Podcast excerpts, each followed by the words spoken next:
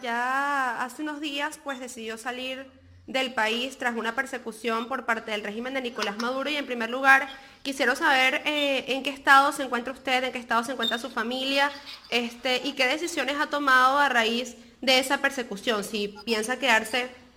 en el exilio por un tiempo, si piensa dejar a su familia por allá y regresar, este, qué acciones piensa tomar a, partir de esta, de esta persecución. Bueno, luego de la directa del SEBIN y luego de los mensajes por tres vías distintas que me reservo preservar su confianza, su seguridad, eh, tocó resguardar a mi familia, como tú bien lo dices, ante un gobierno que producto de mi acción por el canal humanitario, la cual me, de, la cual me acusaron y me acusan, un gobierno que por haber organizado, estimulado la digna protesta de los salarios de los trabajadores de la salud, hizo esta reacción desproporcionada amponil delincuencial del gobierno, donde bueno, sacaron orden de captura contra mi esposa, mi madre y mi hermano, eh, de una manera cruel y cobarde. Me, correspondió bueno, preservar la integridad de mi familia. Eh, yo estoy ahorita fuera del país, no estoy exiliado, no he tomado la decisión de quedarme fuera de Venezuela, pero yo no tengo los recursos económicos para vivir fuera de Venezuela sin trabajar. Entonces ahorita estoy en una circunstancia de, trabajar de algún modo para dejar a mi familia estable y yo volver a mi lucha por la vida, por los pacientes y por los medicamentos en Venezuela.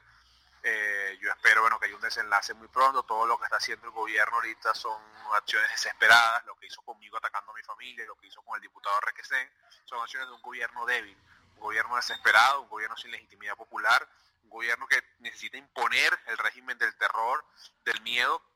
para intentar mantenerse en el poder producto del acompañamiento militar, eh, o, ni siquiera diría militar, una pequeña cúpula militar que es la que lo sostiene en el, en el poder. Yo espero, bueno, poder estabilizar económicamente a mi familia, porque insisto, no, yo vengo de clase baja, de,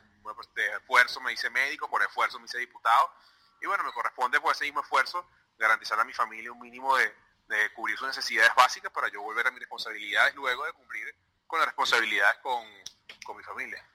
Así es, diputado, fuimos testigos todos en 2017 de esa lucha que junto a usted otros diputados jóvenes encabezaron día a día, arriesgando sus vidas también eh, por Venezuela. Ahora el régimen de Nicolás Maduro va justamente tras ustedes, va tras eh, usted, el diputado Olivares, Tarrequesens, que también es su amigo, eh, también... Sí. Y quisiera saber cuál es su posición con respecto a eso también pudiéramos pensar que quizás el régimen también va ahora detrás de Pizarro, justamente ustedes que se han mantenido siempre juntos y que han demostrado fortaleza y valentía. Entonces, ¿cuál es su posición? Mire, yo creo que nosotros representamos una generación y no es un tema de edad, no, se trata de jóvenes y viejos, porque hay gente que comparte la misma visión, lucha y valentía que compartimos nosotros y no tiene nuestra edad. Entonces yo no lo categorizaría como un tema de edad, sino como un tema de una generación que, se, que son amigos, nosotros somos amigos entre nosotros conversamos, conversamos nuestras diferencias, acordamos nuestras incidencias, pero al final yo creo que la gran diferencia de nuestra generación con otras generaciones políticas, no quiero compararme con ninguna, es que somos amigos y conversamos, tenemos la capacidad de hablar, de discutir, de pensar, de crear, de debatir nuestras ideas y, de ser amigos sobre todo. Yo creo, bueno, eh, si, sacan la cuenta, en un año fue el alcalde Smolansky, fue Freddy Guevara, fue Juan Requesens, fue José Manuel Olivares, eh, fue Gabriel Arellano, o sea, al final si te das cuenta, parece que existiera una política sistemática del gobierno en acabar con una generación, bueno, que ha demostrado, y es muy feo que yo lo diga, pero que ha demostrado compromiso con el país. Lo ha hecho en la calle, lo ha hecho ganando elecciones, lo ha hecho en la Asamblea, lo ha hecho en el plano internacional, lo ha hecho en el plano nacional, lo ha hecho creyendo en los partidos políticos. Nosotros no fuimos de, la tesis de la antipolítica, sino de meternos en los partidos para fortalecer los partidos creyendo en la democracia que representan los partidos, en modernizar los partidos, en, darle fuerza a los partidos. Y bueno, cuando nos tocó estar en la calle, tú lo dijiste, estuvimos en la calle, a se le partieron la frente, me partieron la cabeza. No, yo no, yo no podría dudar que esté en la lista del gobierno el diputado Stalin, el diputado Pizarro, el concejal Alejandro Vío, bueno, que somos amigos y que compartimos los mismos sueños y esa misma eh, lucha, como decía Requesén antes de que nos secuestraran, que no vamos a descansar donde estemos, como estemos, nos vamos a descansar para cumplir con ese anhelo que tienen todos los venezolanos, que sin duda alguna salir de Nicolás Maduro y todo el desastre que representa Nicolás Maduro para los venezolanos. Justamente eso de salir de Nicolás Maduro, pues ahora se pone en la palestra y quería preguntarle porque hace unos días, o hace unas horas más bien, Enrique Capiles Radonsky, quien también pertenece al partido Primero Justicia, anunció esa posibilidad o más bien necesidad de iniciar un nuevo diálogo con visión internacional. Sin embargo, el resto de los diálogos han salido fracasados, ustedes mismos se negaban a ello, pero pasa que ahora Requesens está detenido y pareciera que es un método chantaje, quizás. ¿Cuál es su posición en relación con un presunto diálogo?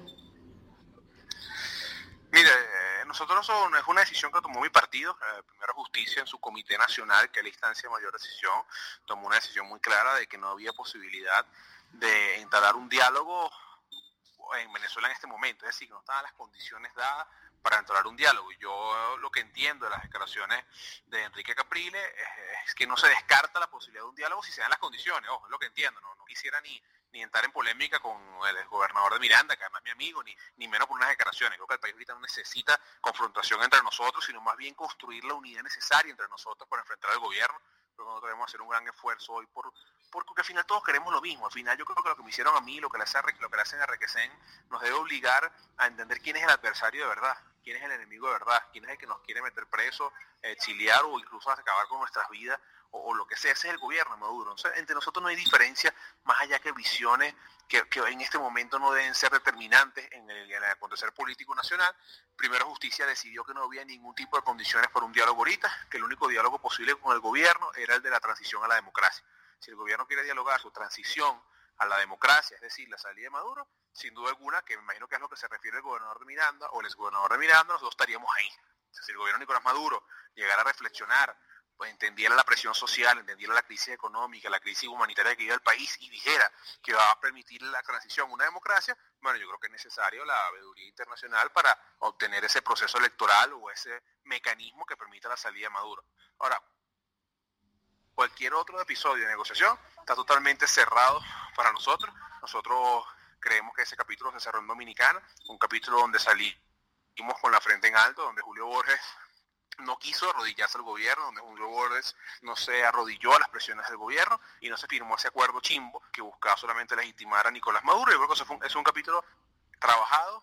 luchado y cerrado el día de hoy. Nosotros no, nos queda más que hacer las presiones necesarias nacionales e internacionales insisto, para lograr el quiebre del gobierno de Maduro o para lograr que Nicolás Maduro por fin o, internamente ellos decidan iniciar la transición hacia el camino democrático que merece Venezuela. Ahora, el, fin de semana pasado se dio este presunto atentado contra el régimen de Nicolás Maduro. Quisiera saber también cuál es eh, su posición al respecto y si realmente, eh, supongo ya cuál es la respuesta, pero se la debo hacer, ¿cree usted eh, que Requesens esté involucrado en ello? Como tú bien dices, no hay ningún tipo de, de diría una palabra que pueda ser tan ridícula para, para categorizar lo que hizo Nicolás Maduro, pero al final no hay ningún tipo de indicio eh, precedente antecedente que, nos involucre en nosotros eventos como eso. Nosotros hemos estado en la primera línea contra ellos, nosotros hemos sido víctimas de ellos, nosotros hemos sido agredidos por ellos, por su grupo colectivo, nos han caído plomo en la asamblea, nos han golpeado en la asamblea, nos han golpeado en la calle, nos han golpeado a colectivos, nos han golpeado a la Fuerza Armada si alguien, ha sido testimonio de una lucha pacífica por los venezolanos, somos nosotros. Eso no tiene ningún sentido. Yo soy un convencido que eso es un gran show del gobierno de Nicolás Maduro que pretende desviar la atención de los problemas reales de los venezolanos. Qué casualidad que ese show ocurrió en el medio de una gran movilización popular de los grueros, una gran movilización popular de los transportistas en medio de la crisis de las protestas de la salud, en medio de la peor crisis económica del país cuando el dólar paralelo está llegando a casi 5 millones de dólares, de bolívares un dólar, ah, sale Nicolás Maduro a continuar una narrativa que le abre la compuerta para lo que está haciendo, para perseguir a la oposición, para llevar a dirigentes presos, insisto, para intentar implantar la política del terror, del miedo, de que el, ciudadano sienta miedo a opinar, sienta miedo a protestar, de que incluso la clase política, porque al final los políticos somos humanos, tenemos familia, me pasó a mí, yo tuve que priorizar el bienestar de mi esposa, de mi madre y de mi hermano antes que mi sueño de libertad por Venezuela y bueno, me tocó tomar una decisión. Incluso esas acciones del gobierno busca llenar de miedo a la dirigencia política. Eh, no, no, yo creo que no se le puede, nadie quiere estar preso, es una pregunta que ustedes los periodistas hacen con frecuencia y yo creo que la respuesta de todos es la misma, ninguno quiere estar preso. Miren el caso de Leopoldo López, como tiene ya sacrificado cuatro años de su vida en una cárcel y ahora en su casa. Entonces al final ninguno de nosotros quiere estar preso porque no es un delincuente. Si alguno de nosotros tuviesen acciones delincuenciales o por el margen de la ley, bueno, no sabe el riesgo que asume. Entonces lo que yo te diría es que todo junto al show, el diputado que no tiene absolutamente nada que ver, es simplemente la necesidad de atacar a, la moral de la, de la oposición, de violar la ley y de implantar un régimen de terror y de miedo donde se pretenda que no se puede criticar o no se puede hacer nada en contra del gobierno. Por último, diputado, eh, la posición de que dictadura no sale con votos, eh, cada día este, cobra mayor fuerza. ¿Cuál es la salida para usted? ¿Cuál cree usted que es la salida para lograr la democracia en Venezuela? Yo creo que es multifactorial. Yo, yo creo que no hay una fórmula mágica o una receta de cocina. Yo creo que es la confluencia de la presión internacional que debe aumentar y se debe incrementar.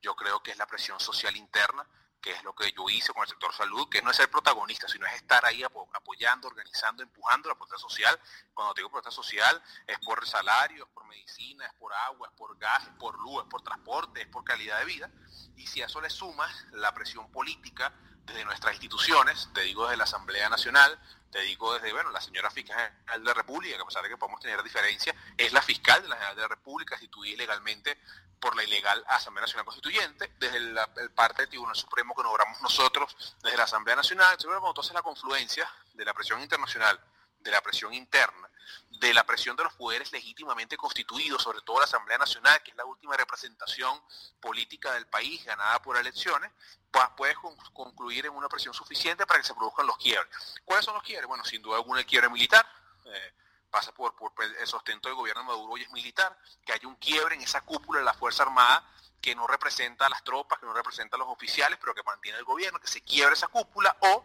la segunda alternativa es que hayan los quiebres internos, tipo declaraciones la de Elías Agua y otros voceros del gobierno, bueno, que han demostrado su descontento con la situación del país y que veremos si tienen la capacidad política, la valentía o la interesa, bueno, de, de marcar distancia y de desestructurar ese, esa estructura que hasta ahora ha sido muy monolítica del PSUP o de la estructura dominante que es el gobierno. Esa es mi visión del cambio. Eh, ojalá, es menos probable, pero ojalá se diera un destello de responsabilidad en Nicolás Maduro y se diera esa posible negociación. Un Nicolás Maduro que diga, mire, si el país está mal, yo de manera responsable por el bien de la patria doy un paso al lado y doy inicio a una, transición democrática con un proceso electoral. Yo lo veo poco probable, pero en la política y en la vida no se puede descartar ningún escenario, aunque yo me inclino más al escenario de la presión que logre el quiebre en nuestras Fuerzas Armadas. Sí, pareciera que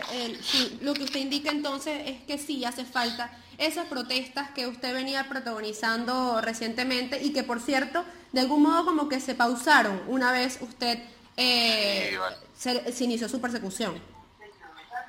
Sí, eso me tiene muy, muy triste, ¿no? Porque me siento en parte responsable de eso. Eh, yo he mantenido comunicación con todos los líderes. Yo no era el líder de esa protesta, estaba era organizando, estimulando, permitiendo que se hablara de un tema común, que, que al final es la función nuestra de la Asamblea Nacional de los Diputados, que es organizar a los ciudadanos, organizar los temas. Nosotros logramos sentar en una misma mesa a médicos, bionalistas, enfermeras, camilleros, obreros, sindicatos, bajo una bandera, que en ese momento era y sigue siendo contra el hambre y por la vida contra el hambre por los salarios miserables de nuestro país, por la vida, que ha sido mi lucha hace muchos años, que haya medicamentos, insumos médicos para, para los pacientes en los hospitales. Entonces, bueno, yo, al final las protestas son así, son cíclicas, tienen altos, bajos, estoy seguro que esa protesta no se ha acabado y esa protesta va a continuar y continuará y estoy seguro que aparecerá luego la gente de la CanTV, de la electricidad, de si otros sindicatos, otros sectores, otros gremios, como nos sorprendieron los transportistas y como nos sorprendieron los grueros. Y al final no hay nadie en Venezuela que la esté pasando bien. El problema es cómo vencemos el miedo y cómo levantamos la voz y bueno, asumimos el rol de la protesta pacífica para demostrar al gobierno la inestabilidad de su gobierno y para bueno dar a conocer al mundo la situación de crisis que hay el país. Un último mensaje para, la población, para los venezolanos, eh, en, materia de, lucha y, y, para lograr la democracia en Venezuela, así usted hoy se encuentre afuera del país y cualquiera de los otros diputados que han sido perseguidos por el régimen de Nicolás Maduro.